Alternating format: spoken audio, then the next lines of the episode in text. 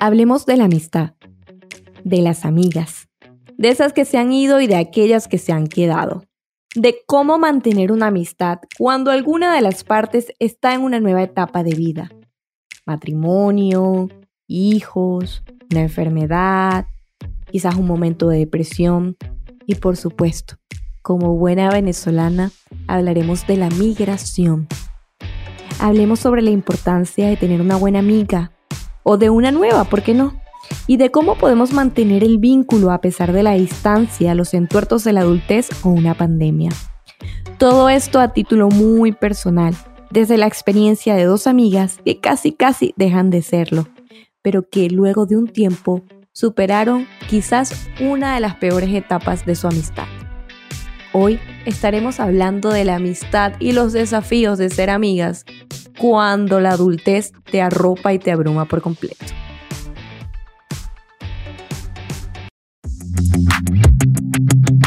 Hola, bienvenidas a Jaike, el podcast de Laura Acosta. Aquí se habla de todo un poco, de las cosas que nos preocupan, de aquellas que nos causan gracia y de aquellas que aún no entendemos del todo.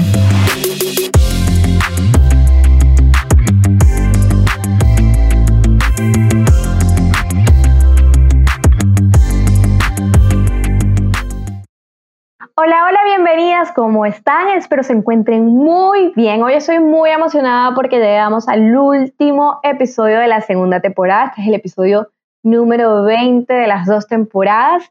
Y estoy súper contenta porque eh, yo siempre digo que tengo invitadas especiales porque realmente yo, yo invito aquí a pura gente especial, yo invito a pura gente especial, pero hoy particularmente tengo una de mis mejores amigas y quería queríamos hablarles de un tema que se sale un poquito de esto de crecimiento profesional, pero que no es tan ajeno al tema. Yo pienso que nuestra vida emocional, nuestra vida relacional y social definitivamente complementa y potencia todo lo que hacemos a nivel profesional. Hoy queríamos hablarles de la amistad y por eso invité a una de mis mejores amigas, a Angelic Pirela y estoy muy contenta porque hoy queremos hacer esta conversación algo muy personal, algo, algo sumamente íntimo de, de todas esas vivencias que hemos podido tener a lo largo de siete años de amistad, de cómo surgió nuestra amistad, de algunos percances o algunas etapas difíciles que superamos como amigas. Angie, preséntate. Hola. Estoy dejando hablar. Yo dije, no, la voy a dejar hablar. Quizás haga el podcast ella sola. No, no, no, de verdad feliz a, mí, de verdad. Bueno, yo le digo a mí, le voy a decir Laura, le voy a decir Laura en este podcast, solamente por hoy, ¿oíste? Te voy a decir Laura. eh, sí, ustedes saben que las amistades tienen sobrenombres, nosotros tenemos esos sobrenombres también que nos ponemos.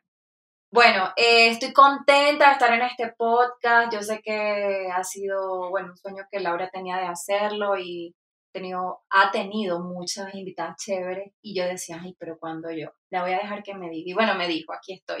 Saludos a todos.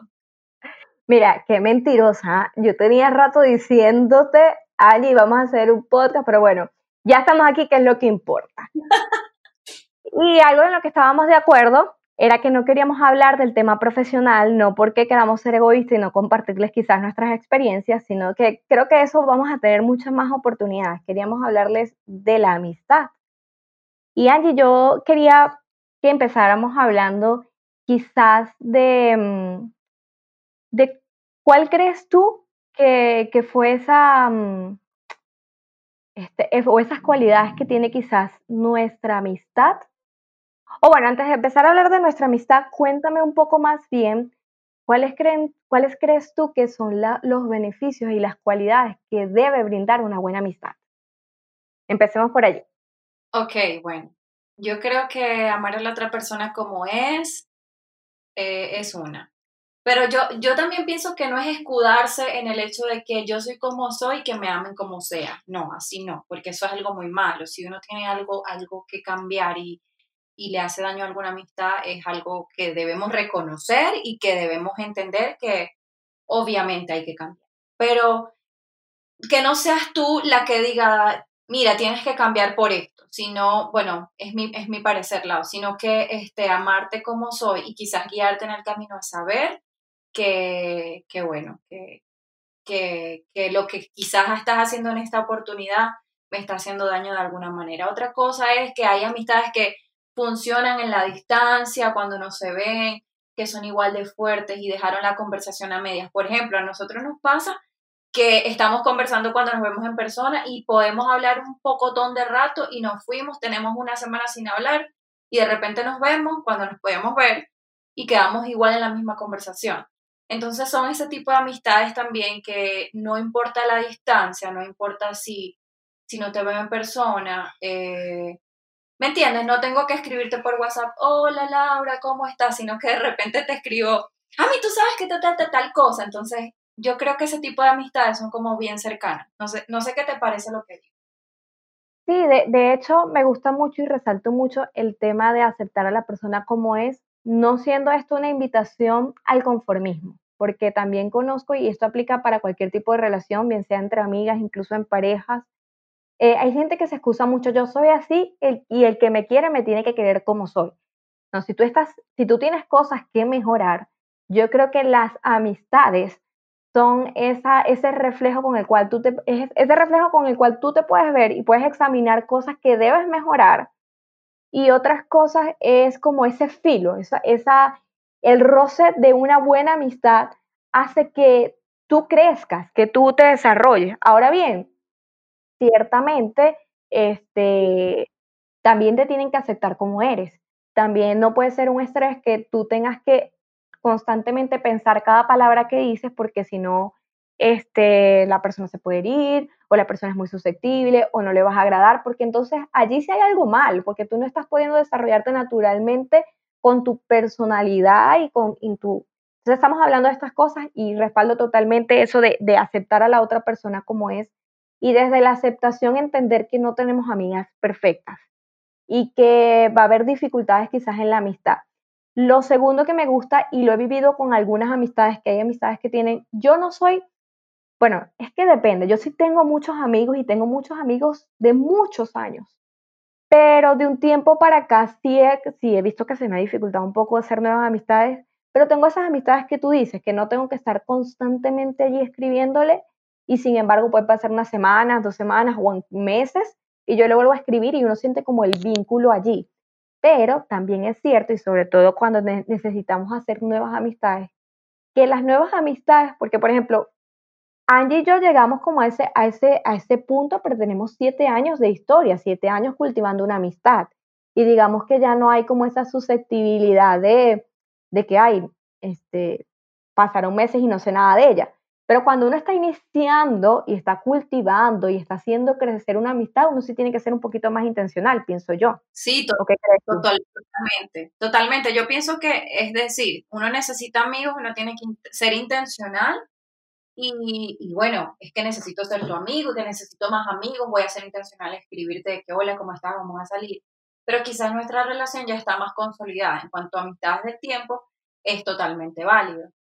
Eh, recuerdo que cuando nosotras nos conocimos y empezamos a ser amigas, eh, había una intencionalidad, pues cuando yo a veces salía del trabajo iba a tu casa o te escribía para que fuéramos al cine o no sé, te regalaba algo. Ahora no es que no te regale nada, pero quiero decir que era como más intencional en, cultivar una amistad.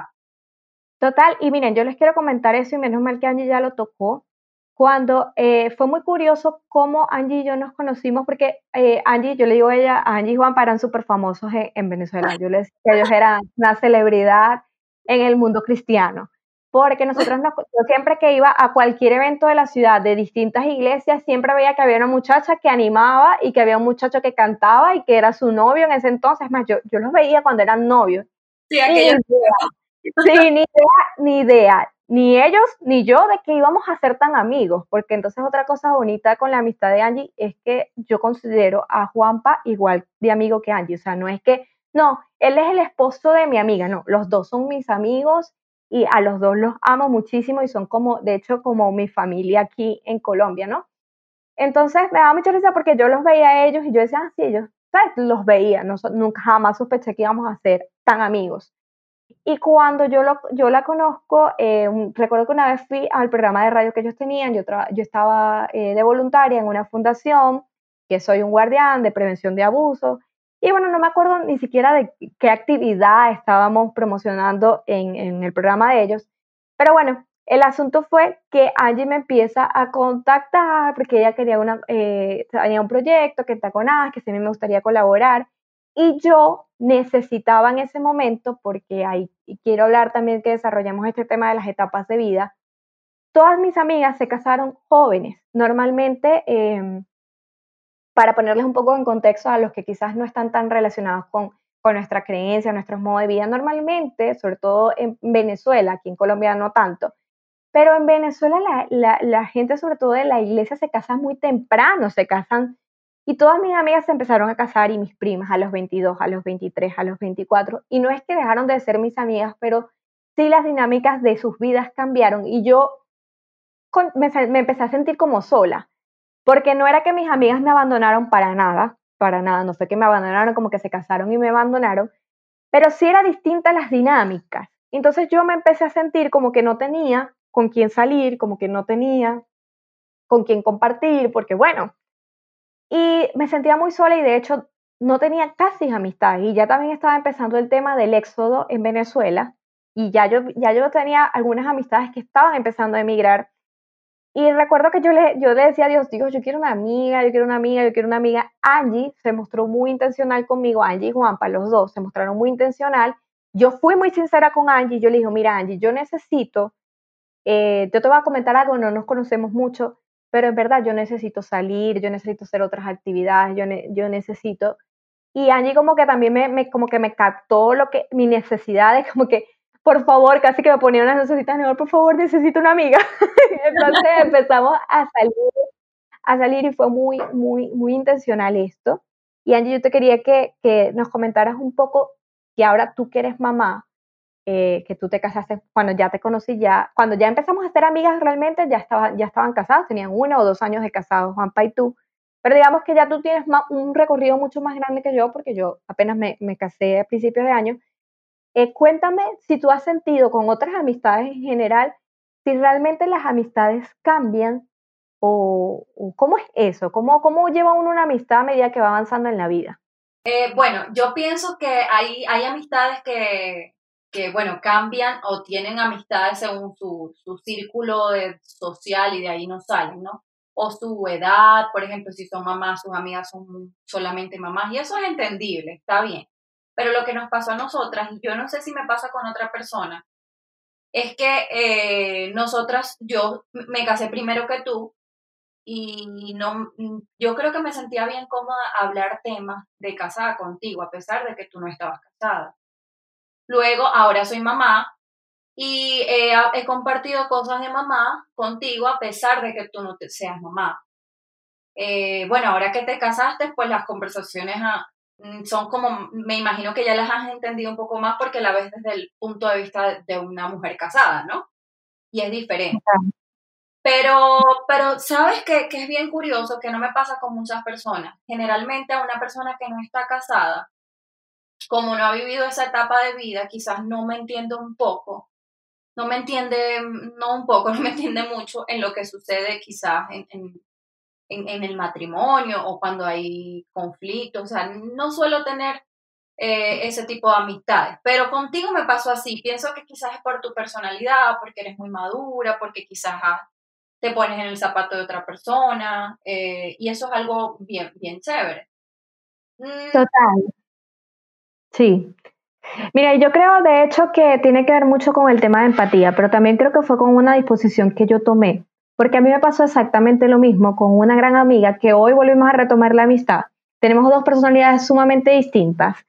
Y ella, primero siempre me trató como la más chiquita, porque en verdad del grupo yo era una de las menores.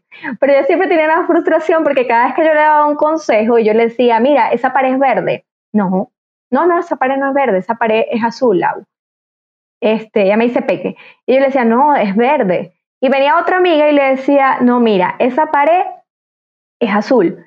Ay, ¿verdad? ¿Cómo no lo había visto? Y yo la miraba así como que tengo una hora, dos horas, tres años diciéndote que esa pared es azul. Entonces me pasaba mucho con ella y cuando ella fue como avanzando en etapas, yo me sentí como desplazada.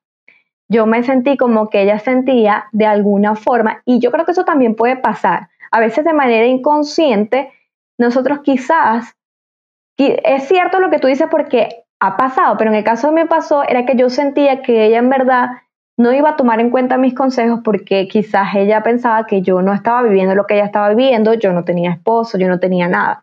Entonces, bueno, como les dije, yo fui, yo fui de, mi grupo, yo tengo un grupo de amigas grandes eh, que, que, conocí cuando tenía como 18 años y hasta el sol de hoy también son como esas amigas íntimas. Todas ellas se casaron muchos antes que yo, de hecho yo fui la última del grupo en casarme.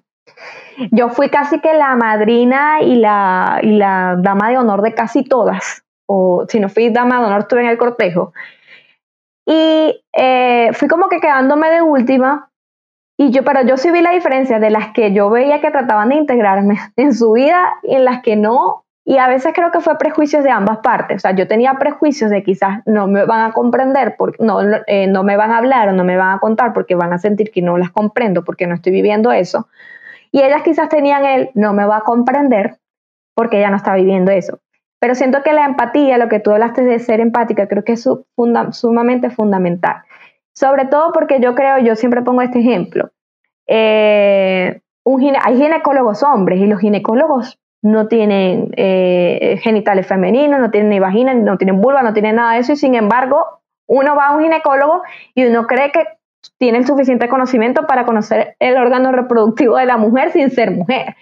Entonces yo creo que para yo poder entender eh, quizás algunas luchas que está teniendo Angie en el momento de la maternidad, en estos, en estos primeros años de su maternidad, no necesito tener hijos. Claro, no voy a comprender al 100, quizás cuando ya tenga hijos, la voy a comprender mucho más porque lo estoy viviendo, pero creo que el hecho de ser empáticos, de no tengo que tener hijos para saber que quizás es un, es un tiempo de adaptación para ella y para Juan en, su matrimonio. Pero yo creo que fundamental. A mí me llama mucho la atención esto porque dijiste algo en el punto. Hay amistades que dicen, pues, o deja de hacer amiga, no, ya no, ya no, no sé si te pasa, que, o ya lo dijiste que sí, tengo hijos, entonces ya no tengo amigas que no tengan hijos, entonces me vuelvo a decir, no sé, yo pienso que eh, uno, debe, uno debe tener esa, esas amistades y entender que puedo ser empática, puedo entenderlo. El ejemplo que dijiste de, del, del ginecólogo. Claro, yo iba a un pediatra que no tenía hijos, pero por eso no iba a dejar de ir a ese pediatra, ¿me entiendes? Con mis hijos. Entonces, pienso que, que el tema de empatía, el tema de ponerme en los zapatos de otra persona es sumamente clave. Lo, lo, digo, los momentos en que yo más me acuerdo de nuestra amistad o que nuestra amistad es más fuerte son cosas o procesos que yo he pasado que tú me has acompañado y tú no has pasado por eso. Por ejemplo, no sé si te acuerdas cuando yo pasé por el tema de, de estar en reposo seis meses en cama porque estaba embarazada y no podía ni caminar. Y yo a veces le escribía a Laura, o sea, si no vienes me vuelvo loca, o puedes venir y hablamos, y como vivimos cerca, tú venías y estabas un tiempo, un ratico conmigo y yo sentía que en ese momento que estaba, se adrenaba, ya no me iba a volver tan loca porque hablamos un ratico. Pero yo, yo, sé que tú comprendías el hecho de que yo necesitaba a alguien allí, entonces tú no estabas pasando por eso, pero me comprendías, ¿me entiendes? Un día viniste y me ayudaste a lavar los platos porque los niños estaban, me iban a ver lo que yo estaba sola con dos niños pequeños, entonces me ayudaste, me lavaste los platos. Son temas pequeños, o sea, quizás me puedo acordar de temas incluso mucho, mucho más complicados en este momento, pero quería poner en contexto eso, porque decidiste en tu amistad ser empática y decidiste, yo creo que eso es válido en todas las amistades, decidiste decir, oye, ella es mi amiga, necesita esto y no importa si yo no comprendo en el momento que ella está pasando, pues la, la, voy a, la voy a apoyar y la voy a entender. Hay cosas que quizás yo no comprendo por el hecho de que no las he pasado. Tú tienes una relación a distancia o tuviste una relación a distancia y yo no. Entonces yo te apoyo y trato de entenderte y trato de, quizás a veces no tengo consejos para darte, pero trato de acompañarte en el camino. Entonces, excluir a las amistades porque no están viviendo nuestro mismo ciclo, yo creo que no está bien. Sí, y es súper fundamental esto que acabas de decir, de como, de, obviamente de la empatía y también de esos detalles, de ser intencional. A mí me, da, mucha risa porque yo cuando viví con Angie, y queremos, quiero también que, le, contemos un poco de eso, Angie, porque a veces uno ve las amistades, ay, qué lindas, son amigas, se llevan súper bien, pero no, Angie y yo también hemos tenido etapas muy difíciles y hace cerca de tres años tuvimos quizás la más difícil de nuestra amistad. Eh, Pero me, gusta, me gustó los ejemplos que diste porque eso habla mucho también de tu lenguaje del amor. Allí uno de sus lenguajes de amor favoritos es los actos de servicio. Y créanme que nosotros en nuestra amistad hemos vivido muchas cosas, pero los dos ejemplos que puso ella son de acto de servicio porque es así es que ella se siente amada, así es que ella siente el apoyo. Entonces, esto también es fundamental y a mí me encanta como enseñar y educar a la gente este tema, aunque eh, allí siempre me dice que soy psicóloga, yo no soy psicóloga ni nada por el estilo, pero es un tema que me apasiona. Pero es fundamental conocer el lenguaje del amor de esa amiga y de, cualquier relación que tú quieras desarrollar, conocer el lenguaje del amor de esa persona. Eh, porque no todos amamos, no, no, hablamos, por ejemplo, para mí es el tiempo de calidad. Entonces, ella quizás lo veía como que ella era la que necesitaba ese apoyo, pero yo también, o sea, en el apoyo de que quizás yo ir unas tardes, una vez a la semana o cada vez que podía, cuando ella estuvo seis meses en reposo, ella sentía un alivio eh, porque se sentía que se iba a volver loca si no hablaba con alguien más que no fuese Juan este, en ese momento, o quizás su mamá, que en ese momento también estuvo una pequeña temporada ahí. Eh, pero yo también lo necesitaba porque a mí particularmente se me ha hecho un poco complejo el tema de amistad aquí. Yo sí tengo unas amigas y tengo unos amigos aquí que, porque si escuchan el podcast y no los menciones, como que, ah, entonces nosotros qué, no somos tus amigos. Sí, pero como esa amistad, a ver, primero eh, que Angie me conoce desde Venezuela, entonces tenemos como, una, amistad cimentada, como que conoce más de mi historia, como que conoce más de mi personalidad, y a veces es bueno como que sentir a alguien también que te recuerde a esa raíz de donde tú vienes. Entonces yo necesitaba en ese momento con una relación a distancia que como ella lo dice, quizás hay cosas en las, que ella no las comprende al 100 porque no fue su historia. Su historia de amor con Juan es distinta. Aunque también se conocieron por redes, este, vivían en la misma ciudad, se congregaban mucho tiempo en la misma iglesia. Con Favor y conmigo no ha sido igual. Eh, y a veces yo me sentía también muy sola, entonces fue como un acompañamiento mutuo. Y el hecho también, quizás, de saber que de alguna forma la otra persona te necesita, o sea, que esa amiga te necesita o que tú puedes aliviar algo en ella, yo creo que eso es algo súper genial. Se nos ha hablado mucho y yo lo entiendo de no amar desde la necesidad, de los apegos enfermizos, pero yo otra vez eh, le, escuché a mm, esta chica, de, ella antes se llamaba Sikis, Mari Casal, creo que se llama. Ella hablaba de que los apegos en sí no son malos, el apego enfermizo es malo, pero que uno necesita algún tipo de apego con alguien porque es como ese pegamento que, que, que te va a conectar con una amiga, con, tu pareja, que no son malos, los apegos en sí no son malos, lo malo es cuando no los canalizamos y se vuelven enfermizos. Y a veces es lindo que tú sientas que la otra persona no te necesita como desesperadamente que sin ti no va a vivir, no, pero que sí tú tienes algo que le puedes ofrecer y que ella estaría agradecido de recibirlo. Entonces yo creo que esa etapa, ese proceso, sobre todo de, del, del, después de que allí fue mamá y todos los procesos duros que le, le, ha tocado vivir con los dos bebés, eh, creo que fortaleció la amistad y nos ayudó, sin duda, a superar un capítulo difícil. Y aquí quiero que hablemos de ese capítulo difícil que tuvimos. Cuéntame desde tu perspectiva, eh, ¿cómo contarías tú ese capítulo de nuestra amistad? ¿Cómo, de manera resumida? Creo que está difícil porque nunca lo he contado a nadie nosotras lo hablamos varias veces, pero nunca lo he contado a nadie más allá de mi esposo. Entonces está difícil. Esta va a ser la primera vez, así que es improvisación. Si tal, lo editamos. no, mentira. si tal, lo editamos y que no sale. No, mentira, no vamos a salir. bueno, a ver. Laura, yo emigré a, Colombia. Eh, emigré a Colombia y ya tenía creo que año y medio, Laura, o, año y medio aquí en Colombia. Sí, como, casi un año, un año, un año. Tú, tú decidiste venirte, eh, yo quería ayudarte, por supuesto, era una de mis mejores amigas, eres una de mis mejores amigas, y yo decía, sí. Eh, claro, donde comemos dos, comen tres, donde dormimos dos, dormimos tres, ven. Este, bueno, y el tema de, de migración eh, fue bastante fuerte en Venezuela, o es todavía. Entonces te viniste y viviste en mi casa es como para poner en contexto a las personas. Yo no sé si salió algo de mí que no había salido, o sea, empezó a suceder cosas en mí. Eh, no sé cómo explicarlo, no sé cómo explicarlo, pero había muchas cosas que me empezaron a molestar.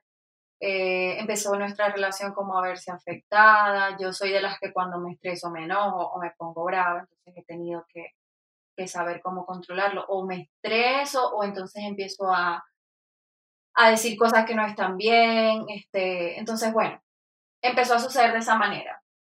Se unió con cosas que quizás, viéndolo de mi punto de vista, que quizás yo veía que con, como Laura, no sé, tomaba amigos, ella quizás empezó a hacer nuevas amistades, empezó a hacer nuevos amigos.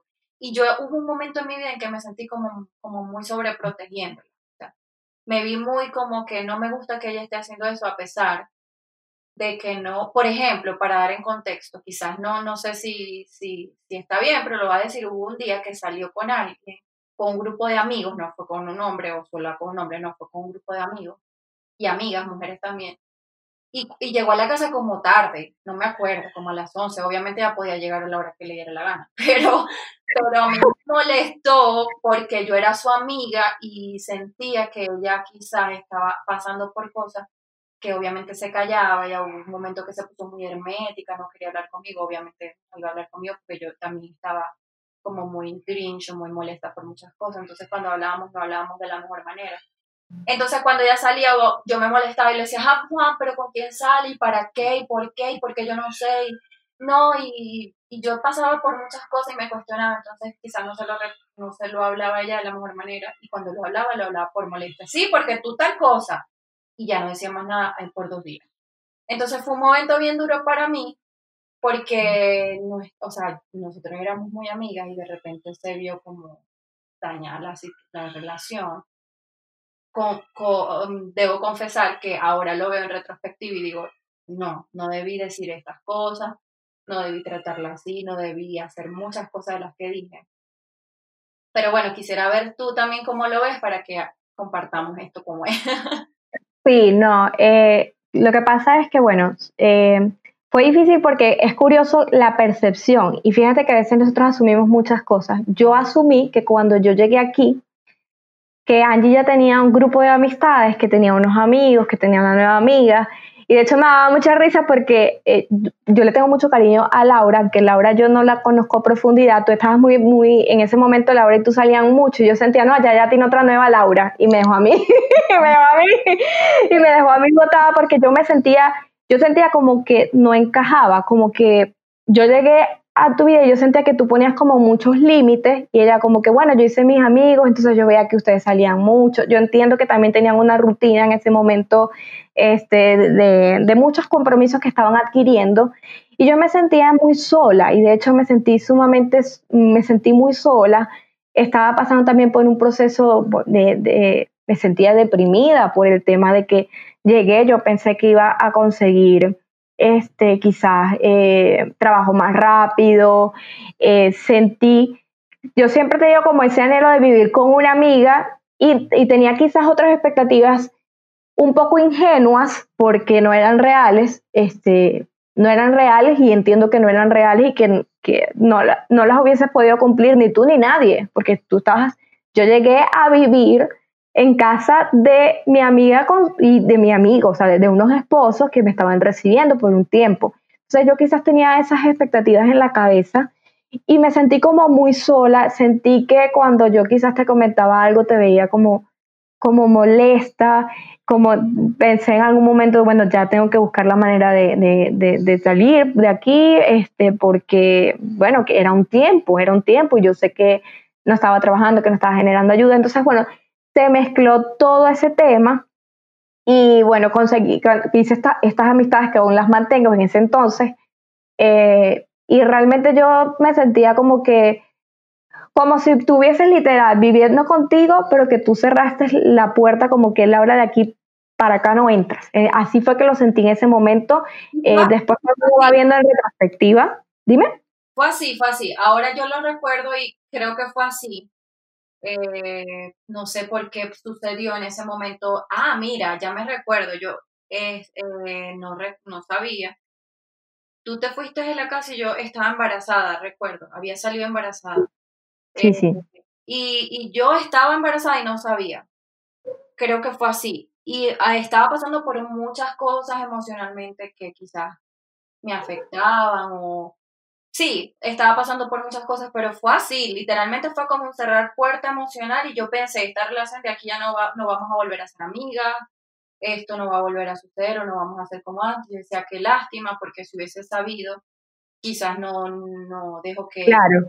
Ella Yo también lo pensé, es más, de hecho, yo pensé, si yo hubiese sabido, porque es que no, tardamos como un año, más de un año, no, como un año, después que nació, después nació Wanda y todo el proceso, tardamos bastante en, en como tener el vínculo otra vez. Y yo, yo decía, yo llegué a un momento donde dije, si yo sabía eso, hubiese, mira, hubiese preferido dormir bajo un puente a que se dañara la amistad, porque fueron muchos cuestionamientos, yo me hacía muchos cuestionamientos de por qué se dañó la amistad, pero por qué surgió esto, por qué pasó aquello.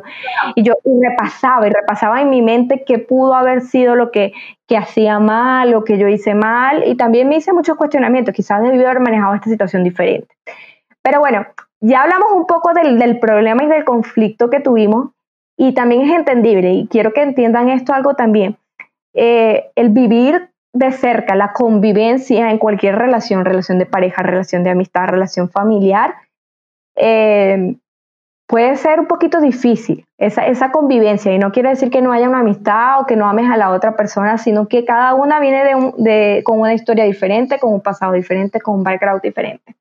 Pero, bueno, déjame decirte algo, yo no cambiaría nada de lo que sucedió, porque eso me enseñó a que esto realmente es una amistad, que esto realmente, que realmente somos buenas amigas, que si yo pudiera contar, aunque yo no tengo tantas amistades como parece, porque soy muy extrovertida, pero yo suelo cerrarle la puerta a mucha gente, porque digo, ay no, ya yo tengo muchas amigas. o sea, no, yo las amigas digo, mis amigas deben caber en una palma de mi mano, mis amigas de verdad. Entonces, yo siento que muy pocas personas están y tú eres una de ellas, no cambiaría nada porque eso, aunque hubo un momento en mi vida en que dije, no, la voy a sacar de la, mano, ya, ya no está en esta mano de amistad, ya no cabe. Fíjate que no, y estás en una de las primeras, de los primeros dedos de la mano, por, por contextualizarlo de alguna manera. Porque esa situación que vivimos nos hizo eh, madurar mucho esta relación. Saber que han pasado años y que no va a venir cualquier tontería y nos va a dañar. Pienso que más empática, pienso que quizás si llegara una oportunidad de vivir con, contigo, no pudiera suceder nada de lo que sucedió, porque aprendí muchas cosas de allí, aprendí mucho la lección y aprendí a conocer mucho más a una persona. Eh, con la única que quizás no quisiera vivir sería con mi suegra, pero, pero con cualquier otra persona que me dijera pudiera tolerar y manejar más una situación porque ya lo que viví contigo, eh, como que me enseñó mucho a entender otra persona. Sabes que cuando uno emigra, uno pasa por duelo. Y tú estás pasando por ese duelo y yo no fui una buena amiga para decir estoy aquí, sino que quise ponerme en unos zapatos que quizás no, no, no, no, no, e, no eran para la ocasión. Entonces, bueno, ya nosotros hablamos, lo que más me encantó es que tuvimos esa conversación después de un año y nuestra amistad es muy chévere, yo la considero igual que como antes, incluso hasta mejor, así que si hay una amistad que está por allí, que, te puedes resolver y rescatar, porque a nosotros nos pasó y, y ahora podemos tener esa amistad y decir, wow, esto nos enseñó. Total y absolutamente. Y creo que también el hecho de ser intencional, y, y, fíjate cómo ocurren las cosas. Una de las cosas que yo creo que a mí también me acercó y que yo agradezco mucho de tanto de Angie como de Juanpa, aparte de recibirme en su casa y en su hogar, pese, pese a cómo se resultaron las cosas, este, también fue que el hecho de, de que ellos fueron muy intencionales cuando yo empecé, es que ellos me conocieron a mí soltera, gran parte del tiempo soltera, y Juanpa siempre era que yo le decía, ve, no, porque Juanpa era de los casi que hacían un sorteo y, me rifaba. Y yo le decía, Juanpa, por favor. Y, pero eh, cuando entra Fauri, cuando entra Fauri en escena, una de las cosas que yo valoré muchísimo y que sé que Fauri las valora es lo intencional que fueron ellos de, de, acompañarme en esta nueva etapa, sabiendo que desde la protección de ellos, que me ven como su hermanita menor, los dos, este, desde la protección de ellos, de quizás eh, acompañarme y, y cómo ellos, eh, sé que hoy tienen un aprecio genuino también por Fauri, eh, me hicieron ese acompañamiento. Se surgieron esos dos grandes momentos de la vida y ser parte de ese momento de la vida porque ella pudo haber dicho, ah, bueno, son novios, no son, no, pero ellos quisieron ser parte, así como quizás en algún momento ellos tuvieron una pareja o, unos amigos que le acompañaron en ese proceso cuando ellos eran novios y ellos formaron parte de mi vida y de mi etapa de vida que era distinto a lo de ellos. Fauri y yo nos estábamos conociendo. Entonces, me encanta que sí hay maneras de ser intencional y de formar parte de la vida del otro, aunque estemos en etapas distintas. Entonces, para ir ya como cerrando, porque le dije media hora y llevamos 38 minutos. Increíblemente el señor de la mazamorra está en el fondo hablando. Pero bueno, esto va a salir así porque esto es una conversación de amigos y espero que, que les guste de verdad porque lo estamos, estamos abriendo nuestro corazón y contando quizás públicamente cosas que hasta, hasta yo me estoy enterando y ya se está enterando porque son temas que fueron difíciles realmente en ese momento. Angie, eh, cuéntame ¿Cómo ha sido tu proceso? Tú has conseguido amigas aquí en Colombia, amigas nuevas. ¿Cómo ha sido ese proceso? Tú que eres extrovertida, que eres más social, aunque yo sé que eres extrovertida, sé que eres muy selectiva también. ¿Cómo ha sido ese proceso? ¿Cómo te han ido con estas amistades nuevas? ¿Cuáles creen que pueden ser esas claves para entender, para volver a ser amigas nuevas? Porque yo sí creo, yo particularmente creo que los amigos nunca sobran. Bueno, mira, fíjate, yo tengo amistades en Medellín, hecho amigas en Medellín, y el hecho de que suene que soy selectiva, no quiero que suene que hay, si esta es gomela, como dicen aquí los paisas, o esta es cifrina, como dicen en Venezuela, no. Yo soy selectiva porque eh, hay amistades que hacen bien, pero hay amistades que no. Hay personas que son tóxicas, hay personas que, ay, no, qué pereza. Entonces, no sé, yo a veces digo, eh, si voy a tener una amistad, va a ser una amistad en serio. Me, da, me llama mucho la atención que Juan hizo amigas cuando estudió en un instituto acá que se llama Cristo para las Naciones, él estudió teología. Entonces él hizo una buena amiga allí, pero ella me enviaba regalitos cuando yo estaba embarazada para el bebé. Y yo la escribí en WhatsApp. Déjame decirte que es una amistad de hace tres años y somos amigas por WhatsApp y hablamos todos los días, casi a toda hora. Y nosotras no nos hemos conocido en persona. Y nos enviamos regalos y ella me envía regalos el día de los cumpleaños y yo le envío cositas también. Entonces, eso es una amistad intencional. Este, es una amistad intencional a pesar, yo lo puedo llamar amistad a, distancia. Y es una amistad muy, muy extraña. Juanpa se ríe y me dice, estás hablando con Sara. Y yo sí. Entonces, tengo amistades también que formé intencionalmente porque quiero decir, o sea, necesito una amiga, eh, sobre todo en mi comunidad, en mi iglesia, he hecho amigas cercanas pero mm, como yo trabajo a distancia, quiero decir que yo trabajo a distancia, yo trabajo en mi casa, tengo eh, clientes que, bueno, soy freelance, no salgo mucho de mi casa. Entonces a veces he tenido que ser intencional en hacer una nueva amiga cuando lo necesito, cuando lo quiero. A veces me acomodo en las amigas que ya tengo y converso. Soy mala contestando para WhatsApp. Entonces digo, si tengo, si tengo una nueva amiga, tengo que este, escribirle, eh, o sea, estar pendiente de esa amiga y a veces no puedo, por eso soy tan selectiva. Entonces, no sé, creo que es porque yo soy una, una persona de que si voy a quererte, te voy a querer con todo mi corazón y voy a, a, salir contigo, a ir contigo al cine, a ir a comer, te voy a, invitar el día de tu cumpleaños a algo, pero si no soy tu amiga, bueno, la gente que me conoce sabe que yo soy así, si soy amiga voy con todo contigo, si no, pues no, no te conozco, ¿no? Entonces, en, mi búsqueda con amistades aquí en Colombia ha sido así, como que yo parezco como que, ay, ella pudiera ser mi buena amiga, voy a ser intencional. Yo soy de esas personas y soy intencional con esa persona. Listo. Bueno, yo creo que yo podría añadir algo y, y, y me gusta ahí el tema de ser intencional y el de mostrarse amigo es fundamental eh, yo también trabajo a distancia, he trabajado en, distintas temporadas. Aquí en Colombia solo tengo un año, casi un año, en septiembre ya cumple el año, el mes que viene cumple el año, ya trabajando solo a distancia. Y sí, es retador porque literal tienes que ser intencionales para socializar. Yo, conmigo pasa algo muy extraño porque yo soy totalmente introvertida tengo muchas habilidades de socializar y yo puedo llevar una conversación súper chévere y conocer a alguien y si coincidimos en un tema que nos guste, pues puedo hablar mucho. Y Angie, una de las cosas que Angie siempre me ha hecho bullying es que yo para todos un podcast, para todo envío notas larguísimas. Pero a mí el tema mío no es de, de, tener esa primera conversación, yo la puedo tener. Mi tema es mantener como ese, como el ser intencional, porque a veces me da como pena o temor, eh, y, querido, tengo esa necesidad como de, hacer nuevas amistades, y me da como pena o temor quizás, este, ay, va a decir que soy muy intensa, es que me siento rara, ¿qué le voy a decir? ¿Cómo mantener eso? Eso para mí ha sido difícil, pero quiero también acotar otra cosa, y esto una vez se lo aprendí a Liz Ángel, que también está con nosotras en Entaconadas y una chica súper chévere. Eh, Liz una vez escribió un artículo en Entaconadas que a mí me ayudó muchísimo a entender la función de distintas amistades y entender que hay amistades que cumplen roles distintos en tu vida, pero todos son súper necesarios. Hay algunas que comparten, comparten varios roles, por ejemplo, yo con Angie podía ir al cine o de vez en cuando pues, en Venezuela lo hacíamos mucho. En Venezuela los fines de semana íbamos a comer o un día nos tomábamos un cóctel o algo. Pero hay otras amistades que yo las tengo como que necesito un consejo de alguien que me conozca y que me vaya a decir en amor todas mis verdades. Y tengo otras amigas así. Angie también ha cumplido esa función en algún momento.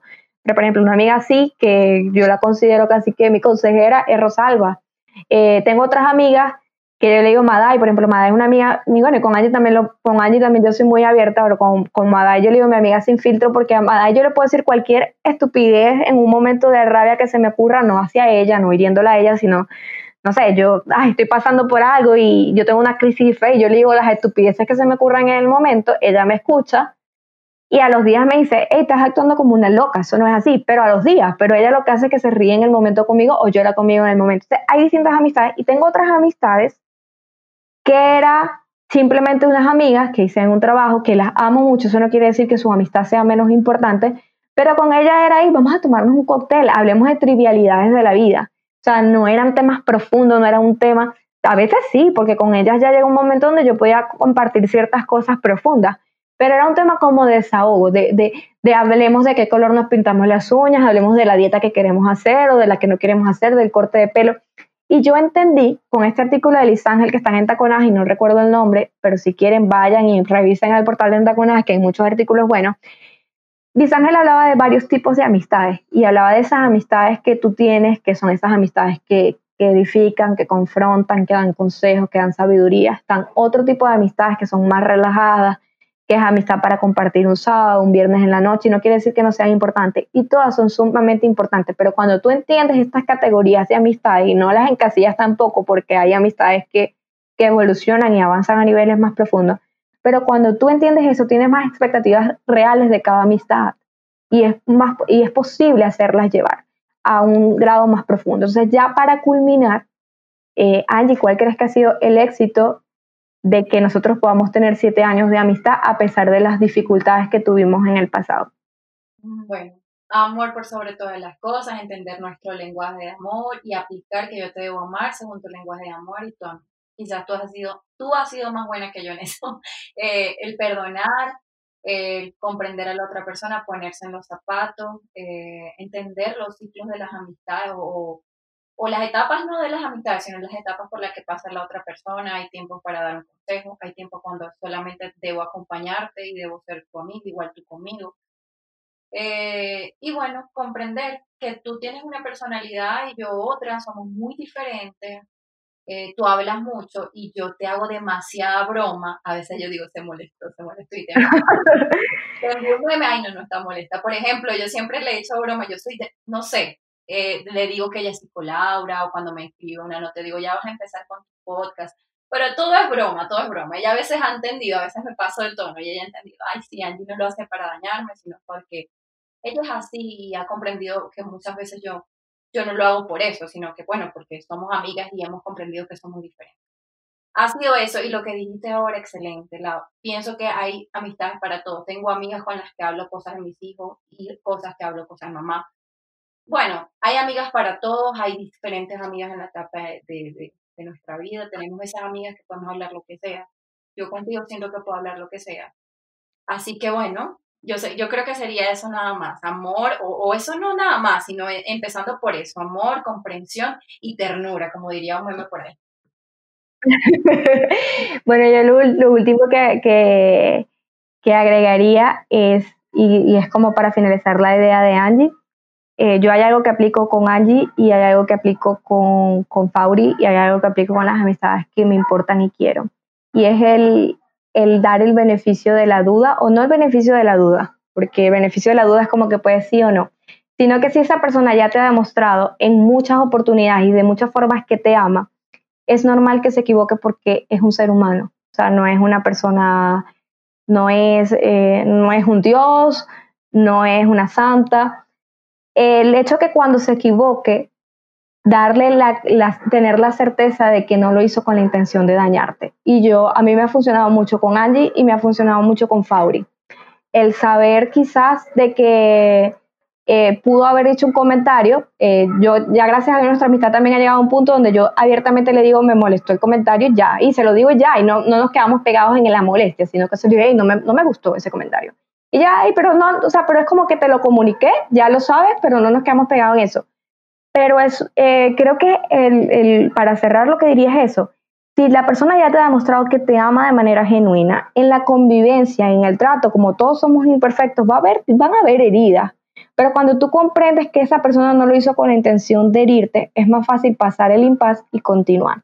Entonces yo creo que eso es sumamente fundamental y yo lo tengo aplicado en mi relación con Fauri. Eh, él me va a herir, en el camino me va a herir, pero yo voy a tener, le voy a dar esa, esa certeza, voy a poner en mi corazón esa certeza de que no lo hizo con la intención de herirme, porque ya me ha demostrado de mil formas que me ama. Igual Angie me ha demostrado de mil formas que es mi amiga y que me ama y que yo la amo y que cuando hayan estos momentos, estas diferencias que van a estar, porque son reales, simplemente verlas desde las gracias y no desde el juicio. Pues bueno, espero que les haya gustado infinitamente este episodio. Fue, este es el final de esta temporada. Vengo con muchos nuevos temas, vengo con muchas buenas ideas y espero realmente que puedan seguir escuchándolos nada, sean intencionales, sean amigas, eh, no, hay no hay mejor medicina que tener una buena conversación con la amiga. Así que si tienen mucho tiempo que no llaman a esa amiga, que no le... Está el Zoom, está el Skype, está WhatsApp, está cualquier cosa. Tómense un cafecito juntas, aunque sea a la distancia.